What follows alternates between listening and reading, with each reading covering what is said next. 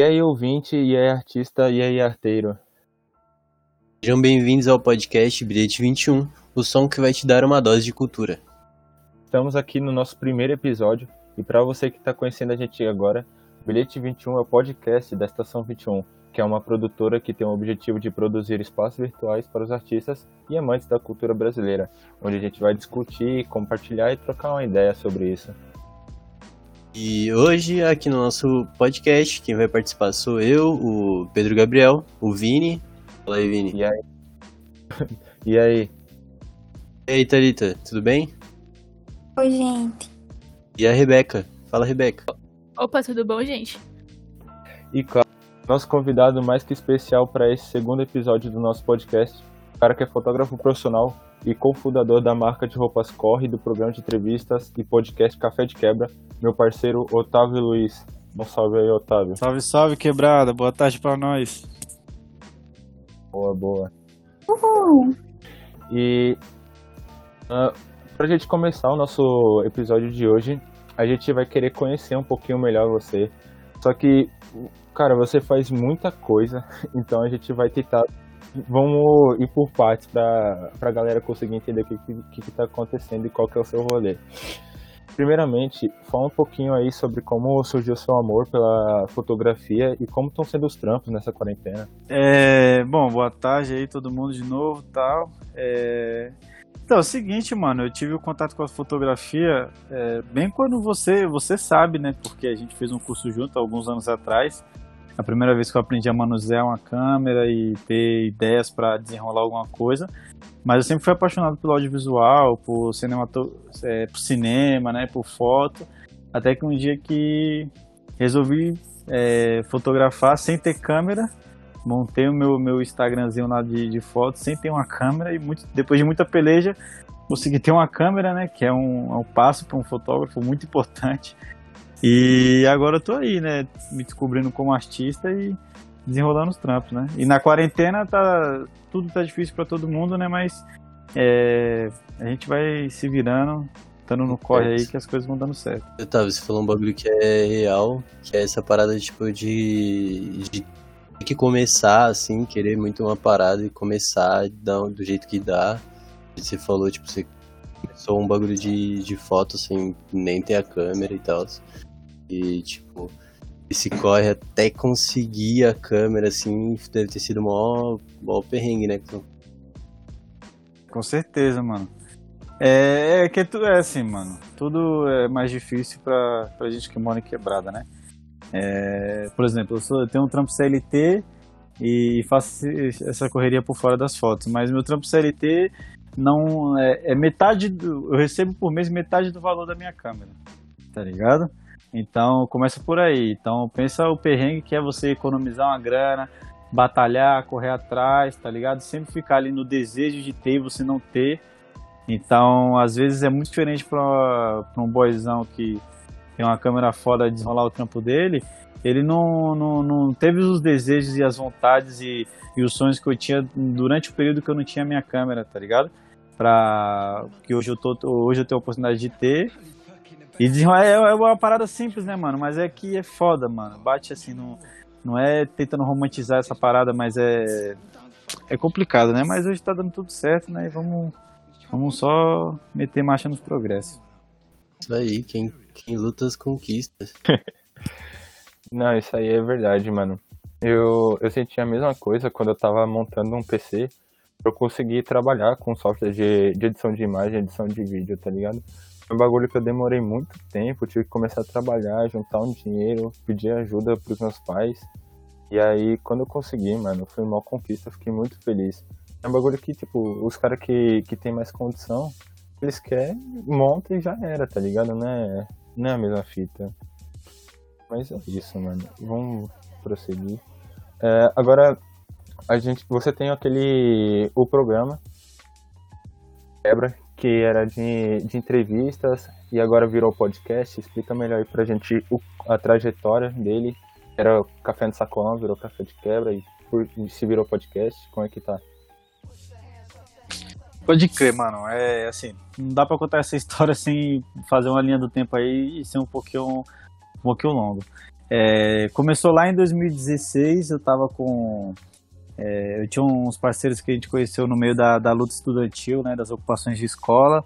E aí a gente manteve contato, eu, o Fabrício, e, o Fabrício, que é um dos fundadores do, do Café de Quebra, ah, ele fez um documentário na época das ocupações que chama-se Ocupe-se. Tá até disponível lá esse, no YouTube esse documentário.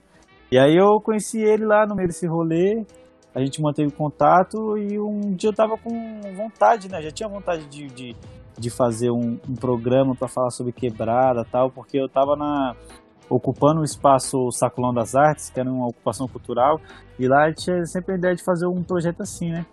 Aí eu dei um salve no Fabrício e tal, a gente trocou ideia, assim, a gente virou amigo também.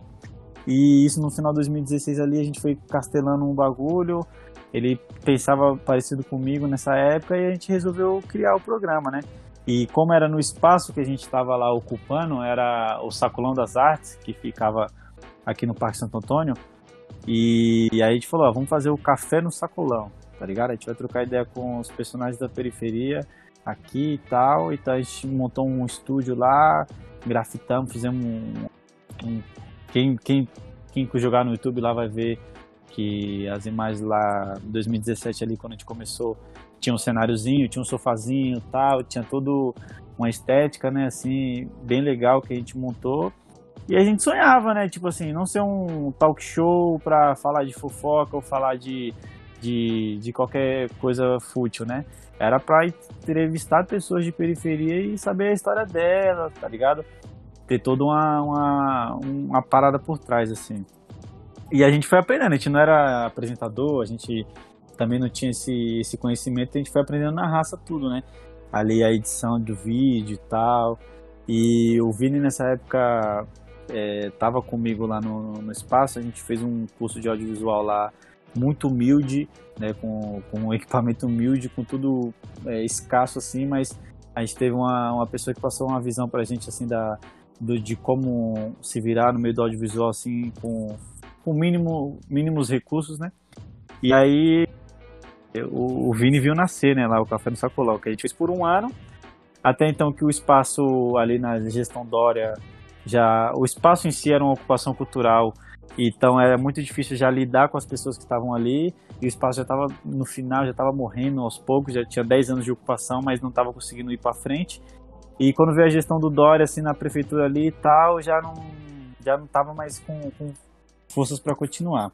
Então a gente saiu lá do Sacolão, né? O Sacolão também hoje já não existe mais, o Sacolão das Artes.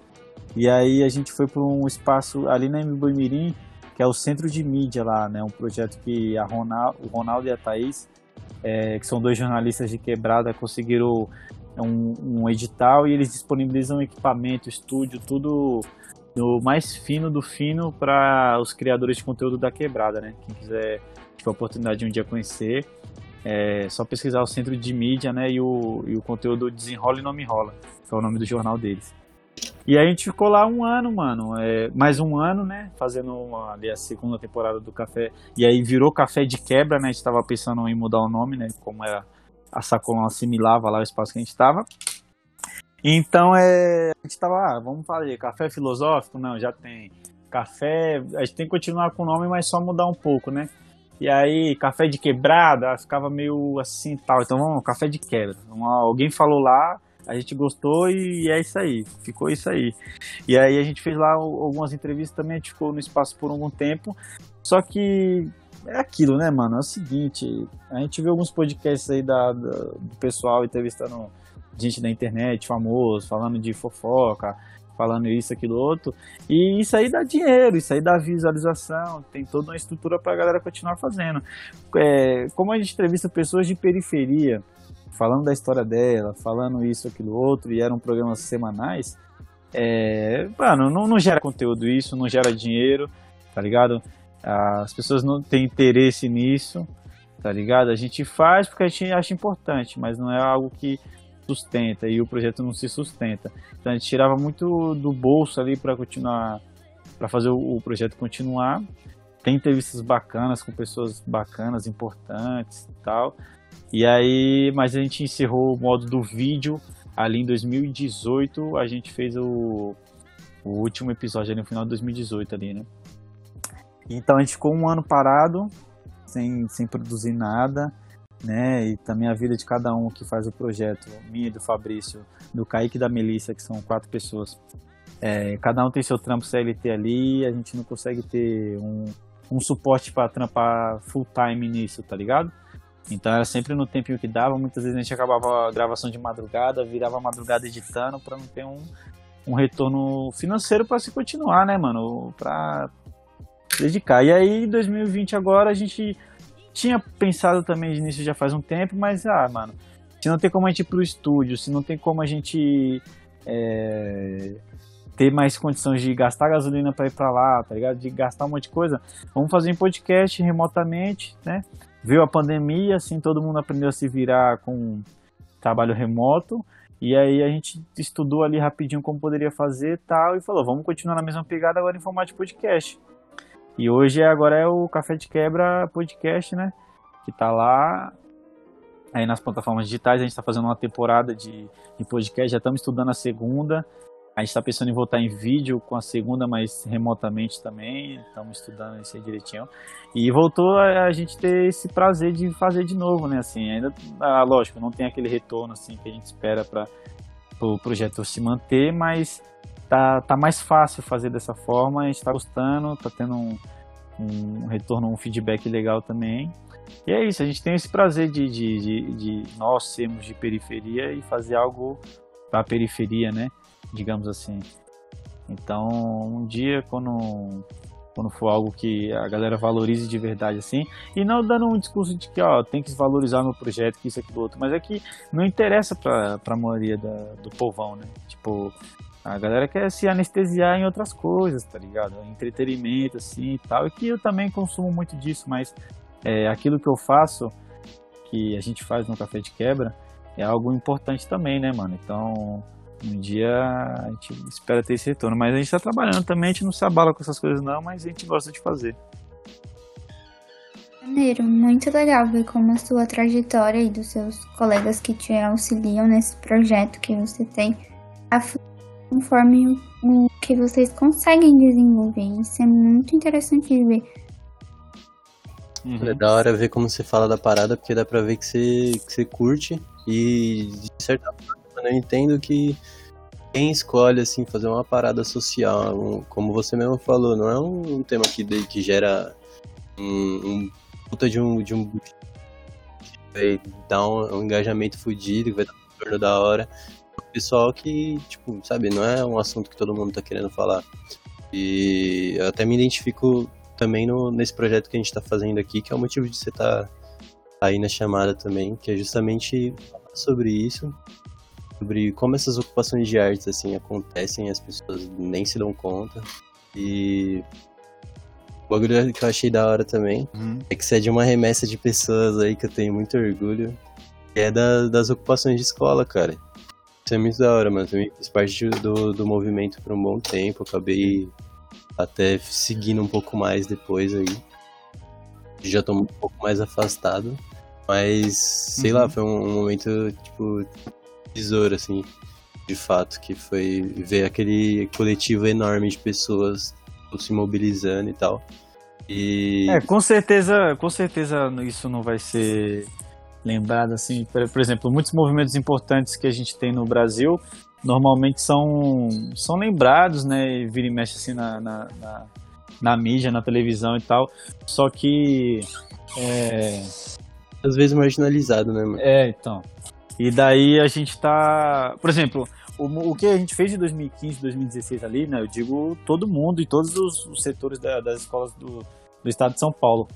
Isso é, vai ser esquecido completamente se a gente não manter viva essa lembrança e também é, a, o que, a, tudo aquilo que a gente aprendeu. É, infelizmente, mano, vai se cair por terra porque foi algo totalmente revolucionário, mano. A gente fez o foi. governador de São Paulo voltar atrás em algo que que ele se humilhou ali, né? De qualquer forma, a reorganização, a desorganização foi acontecendo aos poucos, aos, aos, aos, aos debaixo dos panos, mas fa é, fazer aquilo que a gente fez naquele ano ali, de fazer o governador voltar atrás, mostrar que os estudantes secundaristas têm força, é, eu vou levar isso pra minha vida, né, mano? E a gente fez muito contato, a gente conheceu muita gente de luta, muitos alunos que se importam com educação, tá ligado? Professores, bons professores e maus professores, né? A gente viu também a face verdadeira de muita gente ali. Mas é algo que eu, que eu me orgulho e só isso aí daria um podcast todinho, mano, só pra falar disso. Daria. Fato, tem tanta gente foda pra chamar dessa época. E pelo amor de Deus. E realmente, pra quem fez parte, assim, e até pra, pra quem assistiu de fora e entendeu o movimento, assim, é, é, é realmente bonito de ver e não pode ser esquecido, não, de forma nenhuma, mano. Com certeza. O, mas mudando um pouquinho aqui de assunto, mano. Tipo, essa parada que você falou de estar tá criando um bagulho com um edital é, público, pá, ver algum, de alguma política pública aqui. Ao, antiga, no, no nosso primeiro podcast, a gente estava falando com o Renato, né? Ele é candidato a vereador e ele defende no, na associação de produtores negros, de, de audiovisual negro, ele defende justamente isso, tá ligado? O acesso ao, aos editais é, tipo, de política pública, né? E, mano, acho que tipo, das pessoas não tem como, como. Eu queria entrar um pouco nesse assunto, porque as pessoas não conseguem olhar e pensar no que é produzir algo cultural hoje no Brasil. Tipo, você tem que ter, tipo, muito tempo de projeto, muito tempo de escrita, muito tempo de planejamento, assim, para conseguir um edital balela, assim, para conseguir um outro equipamento, tá ligado? E é muito complicado. E essa luta aí, tipo, você disse que uhum. agora você tá lá no centro de mídia, né? Um espaço lá por causa de outros ativistas e tal, que deu uma força aí para você. Mas é, você ficou muito tempo procurando esse primeiro edital, mano? Tipo, no, na, na, na, época? Então, assim, na verdade o que acontece? Eu não tenho edital. Eu, o Centro de Mídia é um espaço que conseguiu um edital e ele disponibiliza para vários criadores. Então eu sou um dos criadores que utiliza um espaço lá, né? Mas é, é complicado porque a gente, criador de conteúdo e, ou, ou que se envolve com arte na, na, na periferia, é, a gente passa muitos venenos, né, mano, atrás de projetos. Primeiro que assim, a escrita de um projeto não é nada simples, tá ligado?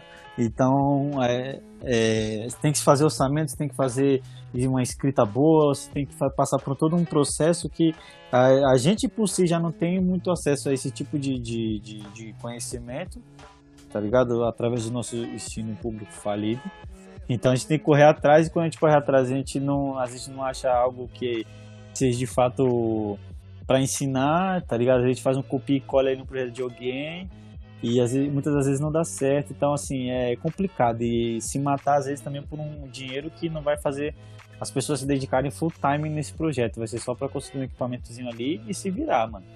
Eu, eu tive uma experiência com, com editais que eu nunca, nunca consegui. Eu já escrevi alguns pro VAI, é, para editais de ProAx, esses bagulho, nunca consegui sempre tive experiências assim ruins, mas então todos os meus projetos que eu fiz até hoje nunca dependeram de digital, né? Mas eu gostaria assim de um dia participar, de ter esse acesso, porque é um direito, tá ligado? Então, é, muitas pessoas lutaram para que esse direito fosse conquistado. Se você pensar nos anos 90, nos anos 80, quem é de periferia sonhar em ter um digital é utopia, mano. A gente tem que, hoje, no, no, nosso tempo, desfrutar de tudo aquilo que muitas pessoas lutaram e batalharam para ter, tá ligado? Mas minha experiência exclusivamente minha com editais nunca foi boa, assim. Nunca consegui, sempre passei uns perrengues. Mas. E porque é complicado, mano. É, é muito complexo, tá ligado? Para algumas pessoas pode ter sido fácil, só escreveu e passou e já era, mas é, para mim sempre foi uma dificuldade, tá ligado? Mas eu acho que é isso. A gente tem que usufruir desfrutar, assim, de aquilo que foi conquistado pela gente, né? Eu digo dos editais que são diretamente designados às periferias, porque tem muito edital que, que muita gente tem acesso aí, né? Que não, não necessariamente precisaria ter acesso, mas é, tem. Então, eu, tô, eu digo exatamente isso que são direcionados às periferias. Sim, da hora, da hora. O, a, na faculdade, o, nosso professor de, de, edição de vídeo, ele comentou um pouco sobre esse bagulho de edital. Mas é como você falou, mano, realmente não eu, nem tentei, mas não parece algo muito fácil não de, de ser aplicado. Mas vamos prosseguir aqui. Deve ser fácil para ser aplicado e muito menos o processo de seleção, né? Ele não deve ser muito bem mapeado de maneira que as pessoas estejam no mesmo patamar. Aqui, justo. Então, assim, é, a, gente, a gente escuta várias histórias, né? De tipo, ah, tem gente que trabalha na, na seleção do- dos editais e conhece ali, faz um. ajuda fulano, ajuda Então. fulano, né? A gente, a gente não, não também não, não, não pode afirmar isso porque é só Hum. uma falácia, mas a gente escuta isso. Só que não só, não só o processo de, de, de escrever o edital e conseguir, também tem um processo de, de, de você- se você foi contemplado, de você manter, porque você tem que prestar conta, você tem que fazer, saber emitir uma nota fiscal, saber todo. Aí você fala pro maluco que quer fazer um CD de rap, que colocou o seu edital no vai, que ele tem que fazer toda uma burocracia, e às vezes o cara só quer escrever a letra de música dele, tá ligado? É, é, óbvio, é óbvio que todo mundo tem que aprender um pouco de tudo pra se sobreviver, tá ligado? Só que é foda, mano. É um bagulho muito treta, assim. E comprar equipamento e você ter nota e você saber prestar conta direitinho, você saber de disso, de aquilo. Eu já conheci muita gente que se fudeu, mano. Tipo, nem sei se podia falar palavrão aqui, mas acabei falando. Mas é, é que, tipo assim, foi um veneno também depois que conseguiu manter. E às vezes tem grupo que, que acaba do nada e tem um edital lá pra continuar, pra prestar, tá ligado? Uhum. vários venenos, assim. Eu sempre sou a favor da autonomia, mano. De vocês ter autonomia de nunca depender de nada, assim. Tá ligado? Ser autônomo na sua vida, naquilo, mas também usufruir dessas coisas, né? Que, dessas oportunidades, desses projetos, desses editais, assim. Só que você depender disso é você também prestar conta pra alguém e tal. E é complicado, mano. É... Esse, esse ensino de gestão de carreira ou gestão de, de qualquer coisa, de qualquer projeto é, é complicado, mano, porque é, a gente não tem esse conhecimento, né? Nós de periferia, assim, a gente não tem, mano. Não tem. Então, tipo, tem que se virar. E às vezes pra se virar é muito difícil. Mas é muito. É, é, é importante que hoje muitas pessoas estão aprendendo e muitos projetos estão rolando aí, Sim. graças a esses editais. É verdade. Pô, é, acho que falta um. Não, não incentivo, mas tipo, poderia. A gente poderia ter uma noção dessas coisas na escola, né? Que aí, tipo, a gente vê que falta muita matéria que seria útil pra vida na escola, né? Ah, com certeza. Você, se- você seguir uma carreira, mano, tá ligado? A escola, ela te, te ensina a destruir seus sonhos, tá ligado? E aquilo que te ensina é você só ser um, ser um peão do mercado de trabalho, tá ligado? Você não ensina... maneira, né? Exatamente, você não tem um conhecimento sobre arte, ou, e até de- além da arte, você se viver na arte, tá ligado? Um- Uma pessoa que vai passar um conhecimento, assim, sobre várias coisas. A gente aprende na escola, eu pelo menos, acho que o Vinícius também estudou na mesma escola que eu, que é só você pegar um caderno de desenho. No- Mano, no ensino médio, a gente tava fazendo desenho, um caderno de desenho na aula de artes, tá ligado? É complexo Então, mesmo. É complicado, né, mano? Não, é só você parar pra pensar que, tipo, algumas matérias como arte e sociologia são optativas pelas escolas. O próprio o grupo docente, ele que vai escolher se ele vai ter ali um professor de filosofia, de artes ou sociologia, tipo, e se ele não quiser ter esses professores, ele pode, tá ligado? Tipo, é bizarro pensar nisso. Não, é engraçado que a gente E- falou no, no começo ali sobre as ocupações de escola, e é algo que, que é muito reflexivo isso, né? Porque a gente sabe do, do fracasso que é o ensino público, mas a gente saiu na Uhum. rua, na- nas ruas, né? Apanhamos da polícia lá, fizemos protesto, ocupamos escola, corremos perigo, né? Sim. Nós com 15, 16 anos, em prol porque a gente acredita na- na- no, ensino, no ensino, no conhecimento. E aquilo ali foi muito mais. é, a- a- ensinou muito mais do que uma, um- ficar dentro da sala de aula, tá ligado? É, mas é, é, a gente lutou por algo que a gente sabe que é, que, é fra- que é falido, né, mano? Mas a gente, na verdade, não lutou por aquilo, a gente lutou por, pelo que a gente acredita, no, no modelo de, de educação que a gente acredita, né? Assim, no, no geral, no, falando bem utopicamente, assim.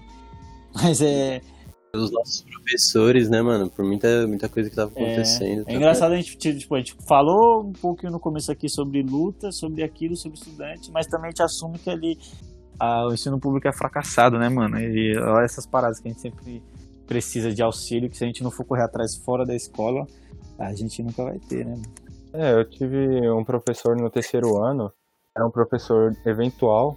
Mano, tipo, ele trabalhava lá na nossa escola, no Miguel, e em outra escola, eu acho. E a esposa dele também trabalhava, ele tinha um filho. O cara, ele tinha grana pra, pra pagar uma escola particular pro filho.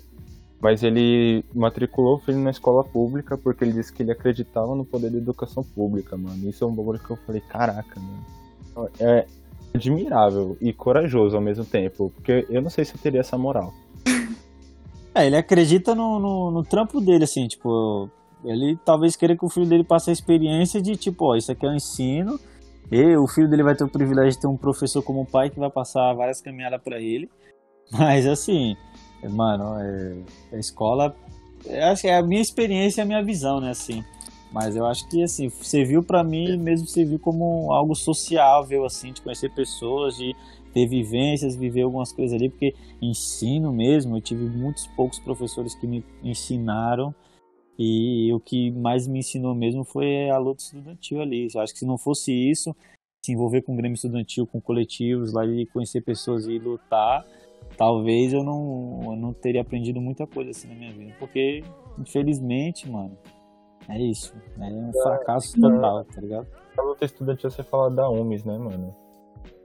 Não, não, não. Não falo, não falo de instituições assim, não, mano. Falo assim de coisas autônomas e de coletivos de quebrada, de alunos de escolas de quebrada que não, usa, não usou bandeira, tá ligado? Não usou logo. Foi lutar e é isso, mano. Uhum. Tá ligado? Lutar, tipo, falando, não vamos ter aula, a escola está ocupada pela gente, nós, os alunos secundaristas, tá ligado? Por quê? Porque a escola precisa de uma reforma. Por quê? Por causa disso, disso, disso, tá ligado? E não vamos sair daqui, mano. É, é foi um, foi, foi um é, movimento foi... que até a rapaziada, assim, que não tava nem aí, também não tava nem aí, até, tipo, em muitas escolas que eu visitei, assim, nessa época, não, suave, demorou, é isso mesmo, pá, muitos pais, muitos, muitos professores viam, né, tipo assim, hum. mas teve outras ocasiões de, de repressão total, né, mano? Enfim. Complicado. Era complicado noites na, na, escola, hein, mano. De, de, nossa, era aterrorizante, cara. Do nada colava a polícia, a polícia ameaçava, aí do nada colava um advogado de não sei quem, pedia pra entrar, queria ver não sei o que. Mano, você tinha que estar o tempo todo. É treta acima de treta. O... Alerta, assim. Mas vamos prosseguir, mano, pra gente não, não desviar muito do assunto. Mas, tipo, é, vamos mudar um, um, pouco o assunto. A gente está falando de educação, mas, Otávio, você também é cofundador do Corre, né, mano? Dá um parecer aí pra gente. Fala como é que surgiu a ideia do Corre e tal, a caminhada de vocês. É, foi, assim, a, é a mesma equipe que faz o Café de Quebra, faz o Corre também, né? Que o Corre é uma marca de roupa que a gente tinha a ideia ali de fazer algo também além do, do, do programa lá do audiovisual e algo também que fosse rolasse uma grana, assim, né? E aí em 2018 a gente tava com essa ideia, a gente se reuniu um dia ali e falou, ó, vamos criar, vamos, beleza, agora a gente tem que criar um, um nome, criar um conceito, criar o que, que é essa parada, tá ligado? Não é só uma marca de roupa, é algo que a gente tem que criar que a gente consiga, entendeu? Tá ali no, no rolê mesmo, né? E aqui, como a gente tá no, no Capão Redondo, a gente tem muitas boas referências de marcas de quebrada, que é a Fundão, né? Que é a, a, aquela lá que, o, que, os Racionais usam, aquela laranja lá, né? Que o Mano Brown usou muitas vezes. A Onda Sul, que é uma marca que dá 20 anos aqui também. Então a gente tem esses caras como referências perto da gente.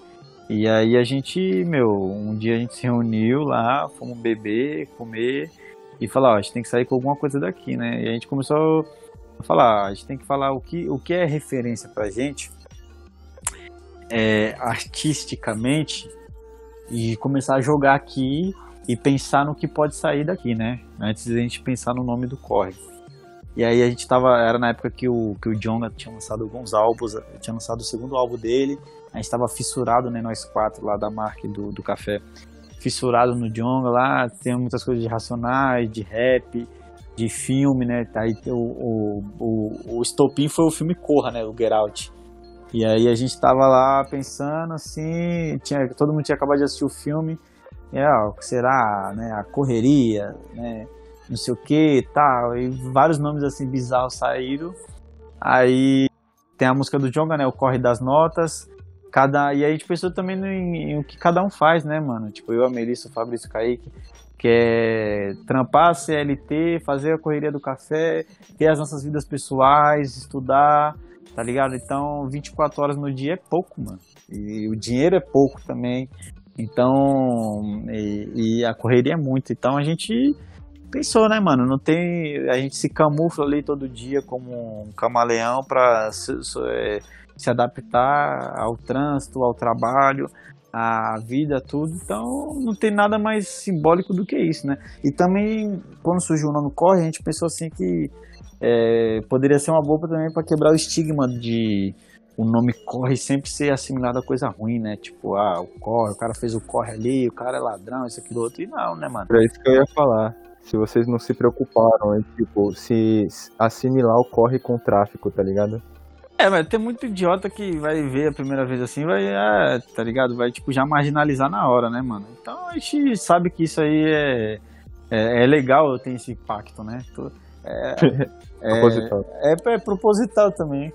Foi uma jogada, todo mundo fala, ah, tô no corre, não, fazer um corre ali rapidão. Então a gente, é, a gente já registrou, ninguém pode tirar mais esse nome da gente, é nosso. E agora toda vez todo mundo vai falar, corre, corre, corre, eu vou fazer um corre ali, vou fazer, não, tô na correria aqui rapidinho. Vai sempre lembrar da gente assim. Então a gente acha que foi uma, uma jogada genial nossa ali, mas base, é, veio muito veio muito disso, assim, da, dessa, muito da, da arte, né, essa, essa referência, assim, de, do que a gente estava consumindo, de, de filme, tudo ali sobre envolvido uhum. a cultura negra, envolvendo é, um, algo, né, diferente, assim, nem todo mundo do, do corre, ele se identifica como negro, né, a, a Melissa e o Fabrício são brancos, né, mas são de periferia, são de quebrada, eu acho que é importante falar esses bagulho, não que seja algo diferente, né, cor é algo que, que né, é, a gente tem que sempre estar tá entendendo ali o que é, né? Estudar sobre os movimentos e tal. Mas eu e o Kaique ali, a gente se identifica mais, né? Com, com, com isso, com a cultura negra e tal. Mas todo mundo consome a mesma coisa, né? Então a gente é, tá no, no, no mesmo ambiente ali, né? Então veio muito disso o nome, né? Sobre essas referências e sobre a nossa vida pessoal. Da hora, mano. Eu não. Tipo, mesmo sabendo que você tinha essa marca, eu não, não tava ligado nessa história. E, mano, e, e tá crescendo, né, mano? Vocês até apareceram no, no patrocínio de um jogo, não foi? Então, nesse período ali, a partir que a gente criou, muitas experiências a gente teve, assim, boas, né, mano? Que vão ser memoráveis, né? A gente teve um jogo beneficente assim, de final de ano lá do Gabriel Jesus com o MC Guimê lá na, em Osasco. Aí a gente foi como um dos patrocinadores assim, conheceu um cara aqui e falava, oh, você dá uma merrequinha aqui pra gente que a gente coloca lá seu logo lá tal. E apareceu na ESPN lá pro Brasil todo tal. Aí no dia a gente colou lá, viu, é, tipo, nos bastidores lá, trombamos um monte de cara assim, que a gente, ah, esses caras, o Ederson lá, o goleiro do Manchester City, estava lá no dia, comendo feijoada com a gente, tomando cerveja, pá, o MC Guimê e tal. Até o, até o, o idiota do Cocielo também tava lá. Então a gente a gente teve, essas, teve essa vivência desse dia. Depois a gente tava no show do Jonga lá, no meio, dentro do palco com o Jonga lá, é, se arrepiando com o show do cara lá. E aí depois que ele cantou Olho do Tigre lá, que todo mundo. Acabou aquela música, depois que ele falou fogo nos racistas, tava todo mundo lá mandando o nosso presidente ir para aquele lugar. E aí a gente. A gente tem uma camisa lá, né? Que é. O nome da camisa é Contra, né? que atrás tem os logo do Corre na frente e atrás tem todos o tem contra o racismo, fascismo, sexismo e homofobia. E aí a gente tem esse dia como memorável assim e o final dessa música assim, a gente gravou um videozinho assim todo mundo fazendo essa poesia, nosso presidente, né? E aí a gente colocou lá essa frase dessa essa camisa nossa. Aí Aí tem vários rolês, mano, assim, que se você for pesquisar lá no nosso Instagram, tem algumas fotos que a gente fez, assim, com esses caras. É, a gente colou muito no Fábio Braza, o Dexter, muitos dos caras do rap, assim, a gente conseguiu ter acesso a esses caras, né? Aí o Ed Rock lançou uma música Corre Neguinho com Xande de Pilares ano passado, e um dos produtores do, do Ed Rock lá conhecia a gente e falou, ó, os caras vão lançar essa música assim, Corre Neguinho, né, tal. Tem, tem tudo a ver com vocês aqui, encosta aí no dia do lançamento, traz umas camisas aí que nós compra. Eu falei, tá bom. Aí a gente Ufa. encostou lá no rolê, lá no... Lá na Paulista, lá, os caras fizeram o lançamento da música lá no, no Teatro Itaú, eu acho.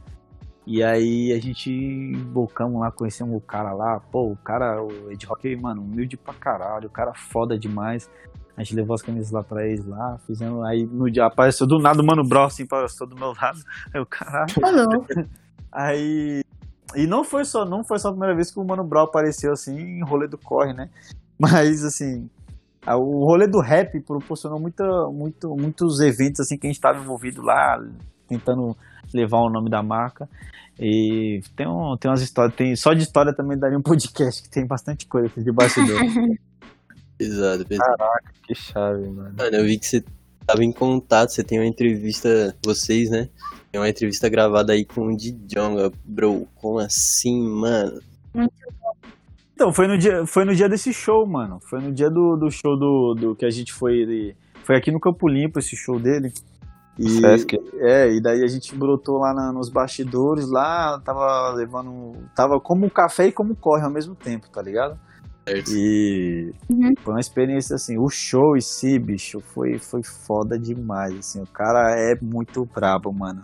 Não tem como, ele não tinha anunciado, pra você ter uma ideia, ele tava com o segundo álbum dele lançado, ele não tinha nem lançado o Ladrão ainda, que é o terceiro álbum dele, tá ligado? Que foi um álbum muito foda também, proporcionou muito mais coisas assim na carreira dele. Ele só tinha lançado dois álbuns e no dia, mano, o bagulho arrepiou, assim, foi demais. E aí a gente é a gente tava lá no meio lá tal, e o. A gente conseguiu uma entrevista com ele lá rapidinho, assim, o cara trocou ideia com nós também, o moleque é da hora. E eu tenho um amigo Jefferson Delgado, que é fotógrafo também, fotógrafo dos Racionais hoje, moleque muito foda. Fez umas fotos da gente assim, trocando ideia com ele e tal. É, então foi um, foi um rolê, foi uma experiência muito foda. A gente entrevistou ele no dia, né? Que o William, que fez a entrevista, que é o que aparece lá com o Jonga, também era um dos participantes do projeto lá no começo, lá atrás, né? Ele também era um dos entrevistadores, participava do projeto e tal, mas aí depois ele saiu e ficou nós quatro, assim. Mas aí nesse dia ele nem não participava mais, nós deu um salve nele. E aí a gente fez um quadro que a gente tinha também, além do- dos programas de entrevista, que era o Na Pista. A gente colava alguns rolês que tinha e fazia tipo uma trabalho, uma reportagemzinha ali, pá, tá ligado? Umas imagens, falava. A gente colou nesse show do Jonga e colamos num, num, num evento de reggae que tem lá na Zona Leste e tal. Tem alguns episódios lá, quem pesquisar lá no, na nossa página vai achar. Pô, mano. Que- É uma. Caraca, a trajetória insana, mano. Monstro, monstro demais. Nesse, nesse show do Jonga lá no Sesc, eu fui, mano. E aí, eu fui. Foi até engraçado, que eu fui com um tênis que era branco, né? Aí, com lá, ah, coitado, tá sujo até hoje. É, nesse evento aí, nesse evento aí tinha uma. Tinha lá, o o Sesc montou no Facebook assim, né? É, show do Jonga hoje gratuito, tá hora, assim. Aí tava lá. É, 17 mil pessoas confirmadas. Tá ligado? O Sesc não cabe duas mil pessoas. o doido. Sesc não cabe duas mil pessoas e tinha 17 mil confirmadas. O Tá ligado? fake, mano. Eu achei que era E, e, mano, e aí nós chegamos, chega, eu conversando com a produtora do Sesc lá, ela falou, meu, eu não sabia, não tinha nem ideia de tanta gente assim, porque eu nem conhecia o cara. Aí eu olhei assim, tal, vi um, vi um pouco dela assim, tipo um estilo assim, tal, a roupa, tal, assim, né? Eu falei, assim, é, não, não julgando, né? Mas fazendo aquela entender assim, ah, mó boizona, né, mano? Vai tomando. Tá ligado? E aí ela você não sabia quem era o Jonga e tal, assim, nossa, ele canta música, né? Ficou toda impressionada com o cara. vai. E tinha gente pulando, escalando o bagulho, foi uma loucura total, assim, foi. Quem viveu aquele dia ali viveu, né, mano? Foi foda. monstro, foi monstro. Cara, mas é da hora você falar, tipo, essa vivência é muito, muito boa, mano. Porque por mais que, igual a gente tenha comentado aí, é, não seja uma parada que tenha dado muito retorno financeiro, né, e tal, as coisas que você viveu, assim, tem tudo a ver com o que você quer, com o que você gosta e a visão que você tem, mano.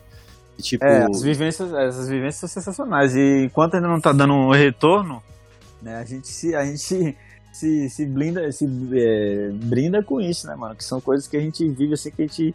Quando acaba um rolê, a gente fica lá, tipo assim, com os olhos brilhando, assim, fala, cara, a gente viveu isso aqui agora, tá ligado?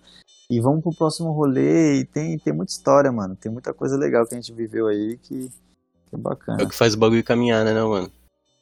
É, não só com corre, mas com com o, Café. com o café, né, mano? Com o café. Final do ano agora a gente fez lá na fábrica de cultura um, o nosso o nosso nosso desfile, né, que foi o evento Somos o Corre. E aí a gente conseguiu lá a fábrica de cultura pra gente para fazer um evento nosso. A gente convidou o Viegas, que é um cantor de, de reggae lá, tal. Fizemos um evento só nosso, assim, depois um desfile, assim, tipo Fashion Week, tá ligado? Com apresentando as roupas nossas, assim. Tem uns registros lá no, na nossa página do Corre, tem todas as fotos desse dia, assim. E foi. Também foi um dia que a gente chegou em casa assim, aí falou, caralho, que foda que a gente viveu aqui, tá ligado? E aí teve um dia também lá na Fundão, que a gente. que esse dia também a gente viu o Brau. Foi um evento de todas as marcas de periferia e foi na, passou na Globo lá no programa É de Casa lá, de manhã assim. E aí a gente, pô, tava lá no Brasil, tava segurando a camisa do COI com as mensagens contra o fascismo, contra a homofobia. E o Brasil todo vendo assim, e a câmera da Globo lá na minha cara assim, e a gente falou, caralho, que foda também isso, né, mano? Então, a gente se alimenta das vivências por enquanto, e quando não tem retorno financeiro, é isso. Mas vai dar, mano, vai dar sim. É, mano, é. O bagulho crescendo nesse naipe aí, não tem nem como. Tem, lógico. E, mano, vocês pretendem futuramente aí, quando as coisas começar a melhorar, abrir, quem sabe, uma loja física pro corre, mano? Um passo importante agora que foi a criação do nosso site, né? A gente só tava no, no Instagram mesmo, assim, no, no, Facebook. E aí a gente deu a criação de site também foi totalmente autônoma nossa, mano. O Kaique, ele trabalha com TI, ele desenvolveu do zero ele mesmo, sem precisar um site que desenvolva, ele fez a programação todinha do site, assim, então cada um usa ali, né? Eu faço a parte do marketing, da fotografia ali, o Kaique tá inteirado nessas paradas e tem a produção, então cada um também tem seu, sua função ali dentro, tá ligado? E, e aí a gente fez esse, esse lançamento do nosso site agora que não só criar, mas fazer a manutenção dele também vai ser um trampo foda. Mas a gente deu esse passo assim, né? Só que agora em meio à pandemia e tudo que a gente aprendeu que remotamente a gente consegue também chegar lá, tá ligado? A gente pode estudar, sim, algo físico daqui a uns anos, mais para frente, mas é algo que a gente não, não cogita ainda porque é, é, um, é um passo muito ousado, tá ligado? E que, voltando a falar, a gente não, a gente tem nossos trampos pessoais assim que se a gente parar de, de trampar para isso e dar um tiro tão arriscado como esse, é uma aposta muito cara, tá ligado? E com a grana curta, com com a vida assim, mil grau, tá ligado? Então é muito difícil um, algum da gente assim abandonar o trampo que a gente tem para fazer essa aposta, tá ligado?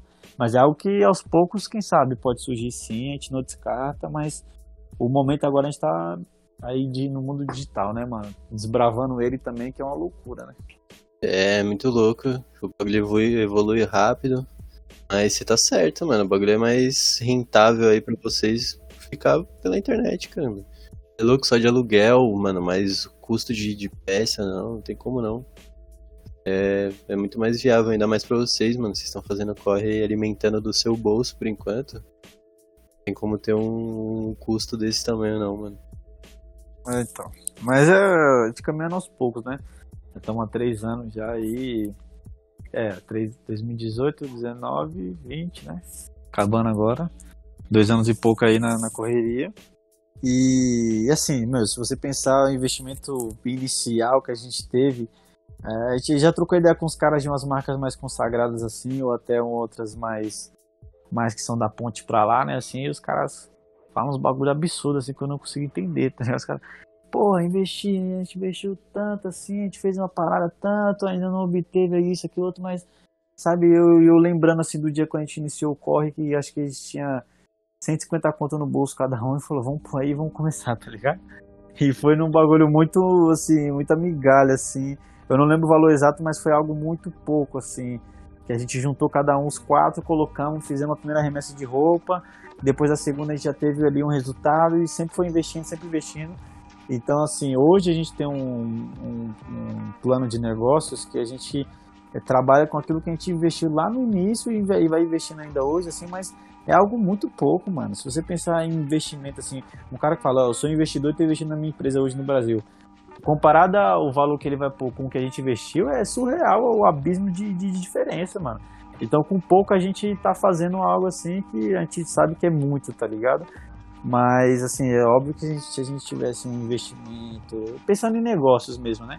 Investimento uhum. ali, ah, vamos fazer, vamos criar uma empresa, vamos fazer um investimento de empresa, pá, vamos assim, aquilo outro. Se a gente tivesse também um investimento de tempo full time, a gente já estaria com certeza assim, outro patamar, tá ligado? Tipo o Bruno Henrique no Flamengo, outro patamar. Mas enquanto a gente está aqui caminhando aos poucos, assim, remando contra a maré, a gente está muito satisfeito com o que a gente já criou, tá ligado? Porque a gente sabe que a gente foi muito além do que a gente poderia ter ido só com aquilo que a gente iniciou, tá ligado?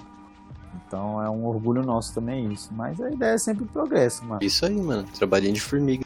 Muito legal ver todo esse trajeto que vocês têm. E no nosso projeto da faculdade a gente envolve esse, essas coisas do mundo maker, você mesmo ir lá e fazer e ver como isso realmente se aplica com, com pessoas assim como você e tem essa vontade de fazer acontecerem, independente do que tá no meio, é muito bom, muito legal de, de observar. Falando sobre esse bagulho de representatividade, bagulho que eu acho muito da hora de você, tipo, tá trocando essa ideia com a gente, tá passando a sua vivência, é que eu tenho um coletivo de skate, tá ligado? A gente fala sobre a inclusão de todas as pessoas no skate. O skate ensina paradas além de manobrinha e tá no hype, tá ligado?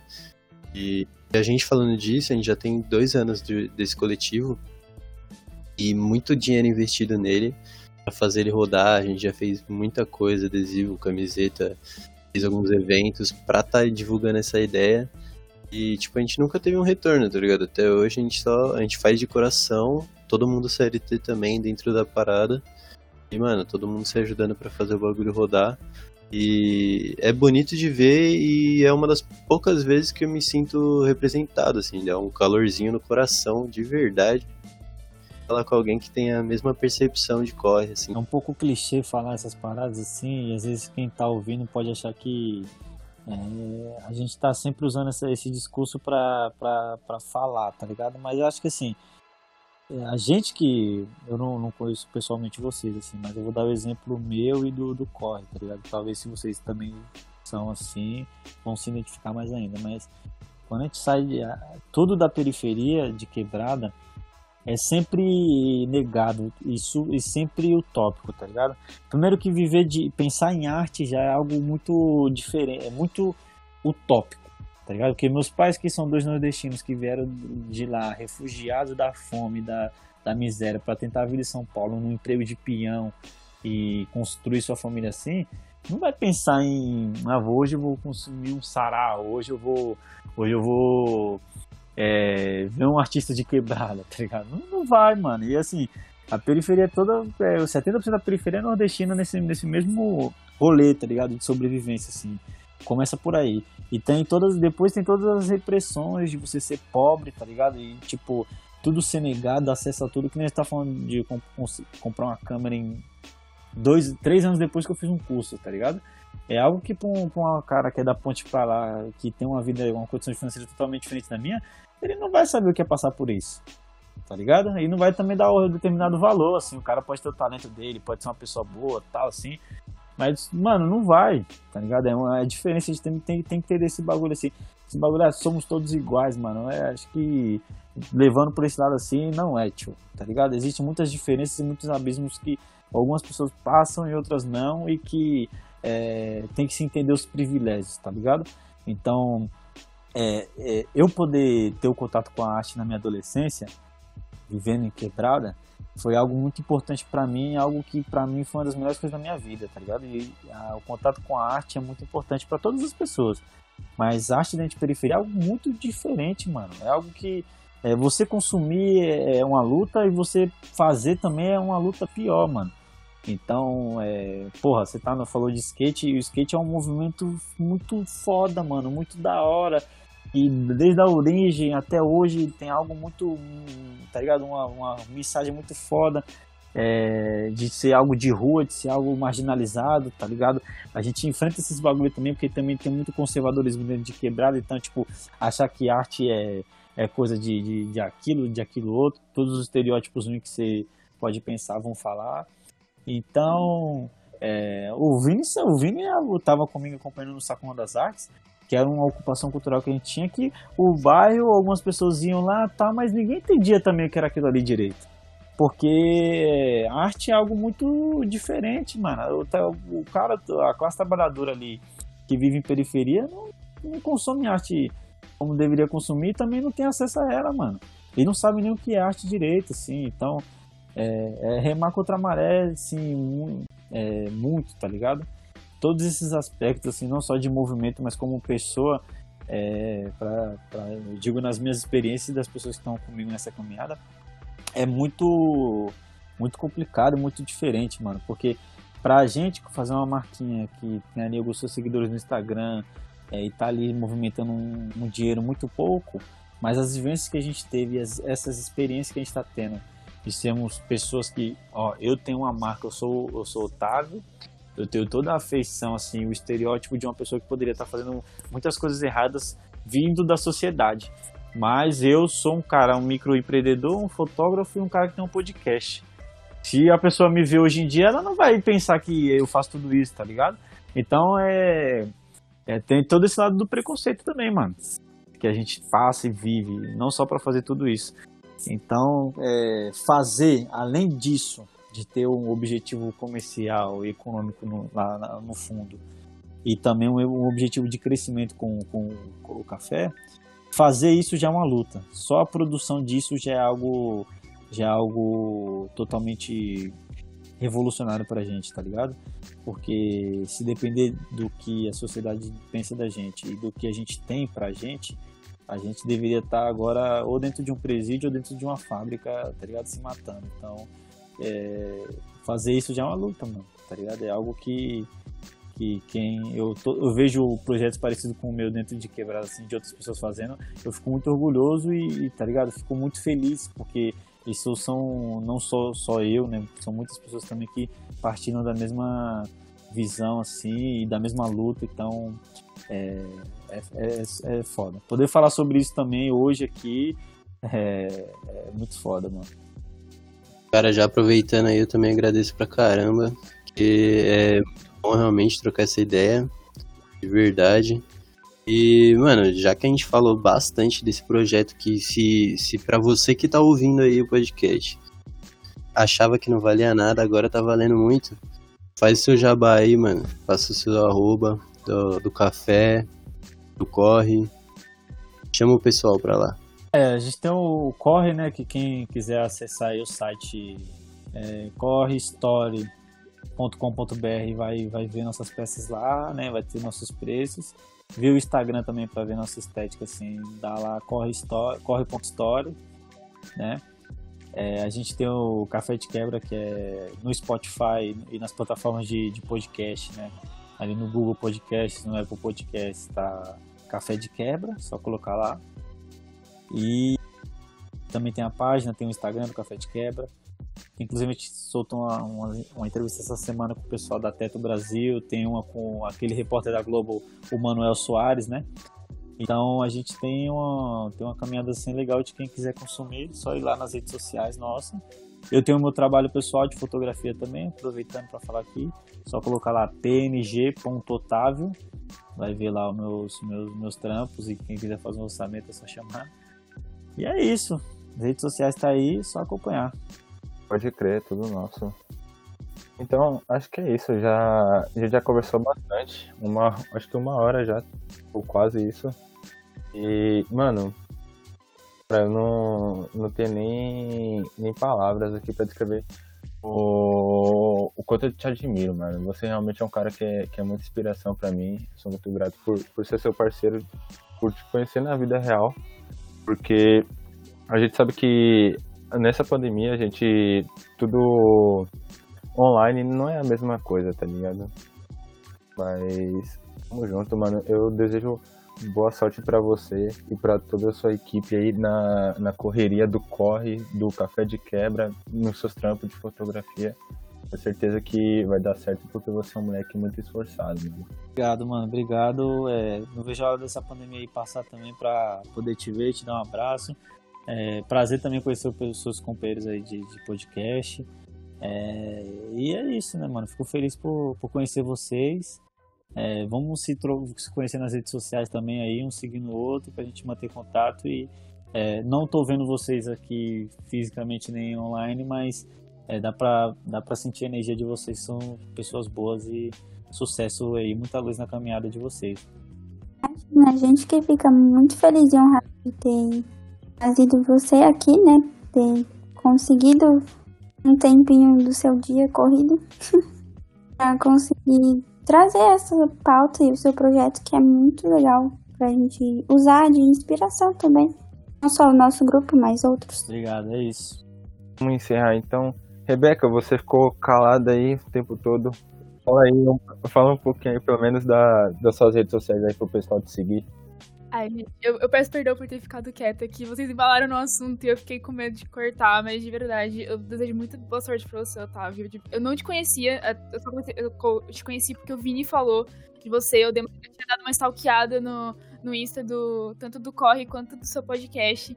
E eu achei esse trabalho muito foda. É muito legal ver, tipo, quando disso, porque o jeito que você conta como você passou tudo isso é uma coisa que você se orgulha e, tipo, ou, ouvir você falando que, tipo, você trombou com o Mano Brown várias vezes, tá ligado? Que, tipo, seu, o seu trabalho parou na Globo porque você tava lá, sabe? Tipo, quer dizer que você tá indo no caminho certo, sabe? Eu, tipo, de verdade, eu posso não te conhecer, mas eu tenho orgulho e, tipo, o, como o Vini, o Vini fala de você também, certeza que você é uma pessoa muito foda, muito, muito mesmo.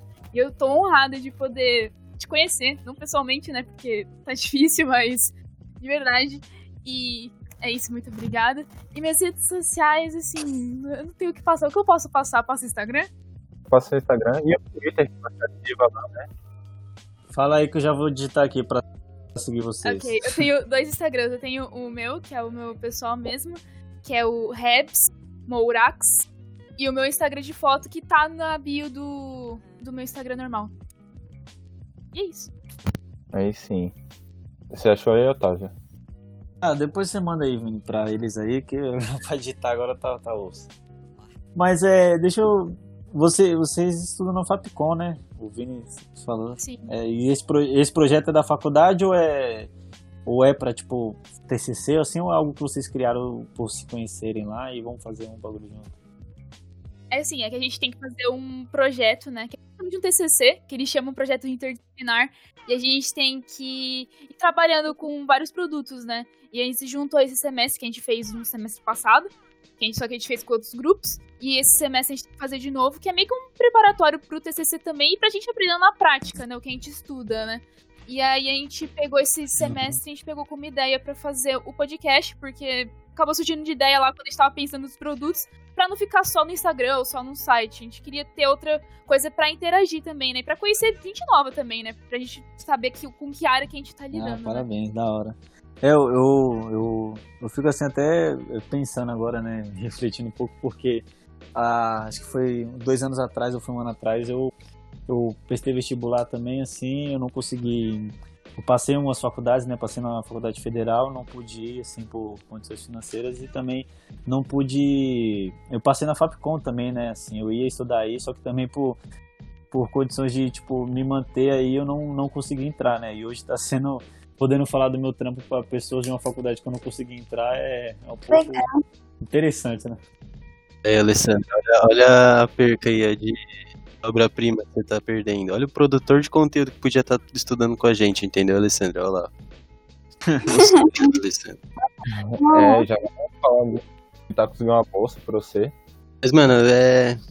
Seria top, né, mano? Imagina ele trabalhando com a Capcom, por exemplo, pra envolver mais assuntos atrelados aí. É.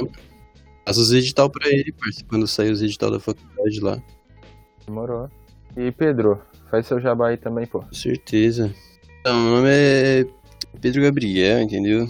E meu arroba é Suriscato. O motivo disso é porque eu gosto muito desse animalzinho e eu sou meio viajado, então eu tive, tive que criar uma, um mundinho paralelo para criar minhas artes, fazer minhas artes. E além disso, eu também faço tatuagem, eu sou formado em marketing, eu tô me especializando para criar essas coisas. Esse jabá tá horrível, porque eu não falei nada com nada, mas. É arroba, tá ligado? É sua essência. Aí, ó, você tá se abrindo pro mundo, é sua essência, cara. Também. Eu sei, é. Minha essência também é o auto-retalho, às vezes. Mas. É isso aí, gente. Tô- Arroba Suriscato no Instagram. Lá tem as outras redes, os outros projetos que eu faço. Também faço moda sustentável. E uma parte muito da hora do trampo que eu faço é a Squad Sheet, galerinha. Coloca lá, arroba Squad Sheet. É um coletivo de skate que visa aí falar de ideias mais inclusivas no esporte. Não só do esporte como prática de esporte, mas também como estilo de vida aí. Como você pode conhecer pessoas sobre isso, assuntos, moda, política, porque assim como a gente sabe, a base do skate não é só nos, nos pés, também é base política, entendeu? Você tem que ser ativista sempre, em todo lugar que você tá. Profundo. Profundo. Cara, me deu louco, mano. Fala aí o seu agora, Thalita. Seu arrobinho. Ah, o meu é Tali, underline, manga. A fruta mesmo, porque é a minha preferida. É um bom motivo. E rapaziada, quem quiser me seguir lá também, arroba flow, underline, vim. É o Instagram, esse é o meu Instagram. E também, claro, não posso deixar de falar aqui do dos Instagrams do nosso projeto. Então, você coloca lá no Instagram, arroba prod, co- coloca no Instagram Estação 21, que você vai cair no, na produtora que está vinculada a esse podcast, e a- no Instagram também, Casa da Tia Frida, é um outro, que é um projeto dentro da Estação 21 que a gente tem, e visa a integração de artistas, é uma parada muito da hora, recomendo que todos vocês entrem lá. Firmeza? Sim. Estamos encerrando aqui. Novamente, obrigado e tamo junto, rapaziada. Um beijo no coração. Fiquem com Deus.